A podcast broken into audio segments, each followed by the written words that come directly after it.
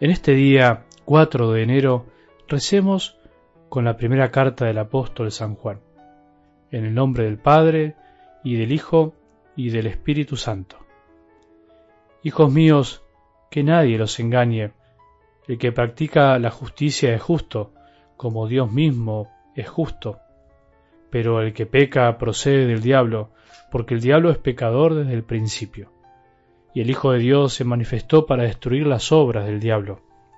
El que ha nacido de Dios no peca porque el germen de Dios permanece en él, y no puede pecar porque ha nacido de Dios. Los hijos de Dios y los hijos del diablo se manifiestan en esto.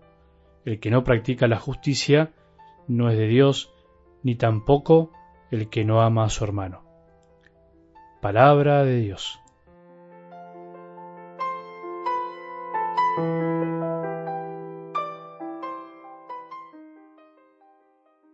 Hay que reconocer que en estos tiempos en los que vivimos, en donde no se puede negar que hay mucha confusión, tanto en el mundo, en el pensamiento del mundo, como en la propia iglesia, donde se escuchan tantas voces distintas e incluso parece ser que cada uno puede armar la fe a su manera, a la carta, pidiendo un menú y eligiendo lo que más le conviene, o también somos nosotros mismos los sacerdotes que sembramos confusión y la gente escucha una cosa y otra y ya no sabe para dónde ir.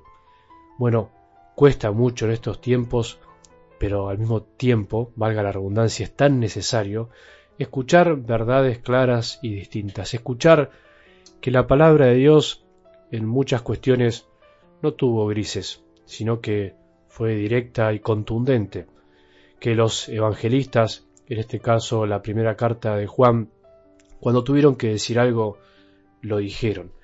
En definitiva, la verdad, la palabra de Dios es así. Es como una espada de doble filo, dice la carta a los hebreos, que penetra y corta y llega hasta la médula, hasta los huesos.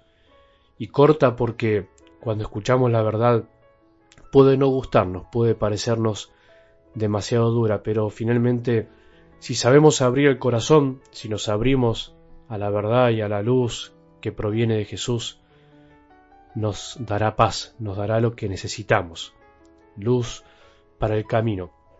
Hijos míos, dice San Juan hoy, que nadie los engañe, el que practica la justicia es justo. O sea, muy fácil, muy sencillo. Se ve que en ese tiempo también había confusión y había engaños. Seguramente había muchos que decían que se podía tener fe y al mismo tiempo obrar de otra manera o sea, no ser justo, no ser santos. El que practica la justicia, la santidad que viene de Dios, es justo, porque en realidad puede practicarla porque la santidad habita en él, porque Dios mismo es justo y es el que nos da la santidad. Y lo mismo al revés, el que peca proviene del demonio, y no porque estemos endemoniados, sino porque el diablo es pecador desde el principio, dice Juan.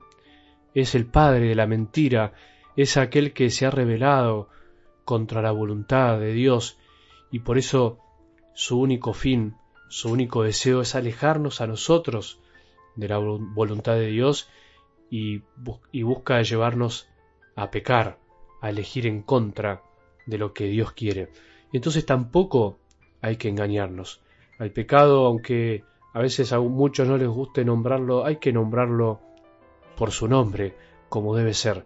Lo que es pecado, es pecado, lo que está mal, está mal. Lo que contradice los mandamientos de Dios, hiere nuestra vida de gracia, hiere a nuestros hermanos y hiere al cuerpo de Cristo.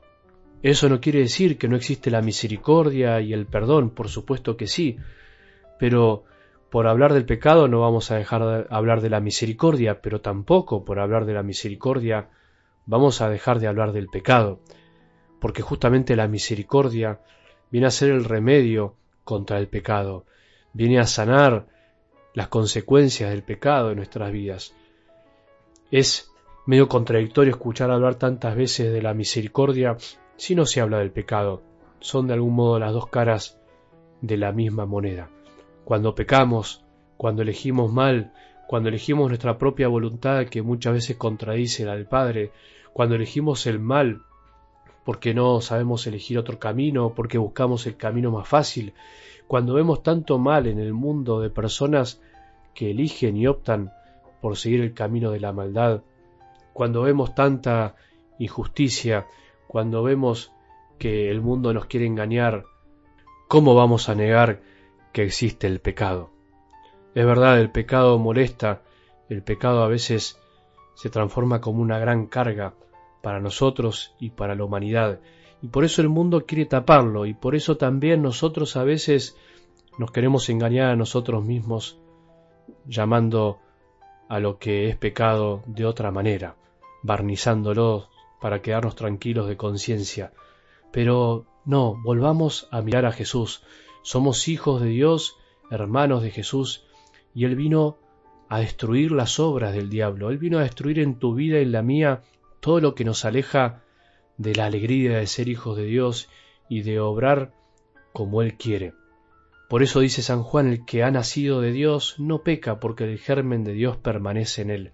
El que verdaderamente está unido a Jesús, el que busca cada día hacer su voluntad, se podrá equivocar muchas veces, porque nadie es perfecto, podrá tomar decisiones erradas, incluso creyendo que está obrando bien, pero no va a pecar, porque el peor pecado es rechazar la voluntad del Padre, es elegir consciente, voluntariamente y libremente aquello que nos aleja de Dios.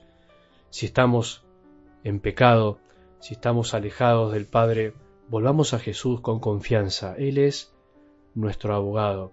Si estamos atrapados por un vicio o por algo que nos encadena, volvamos a Jesús a mirarlo y a pedirle que Él nos haga nacer de nuevo y que destruya en nosotros las obras del demonio. Y si no estás en pecados grandes, si no estás cayendo en esos pecados que te alejan de la gracia, no pienses que no podés seguir creciendo. Podemos seguir amando más al Señor y a nuestros hermanos. Que tengamos un buen día y que la bendición de Dios, que es Padre misericordioso, Hijo y Espíritu Santo, descienda sobre nuestros corazones y permanezca para siempre.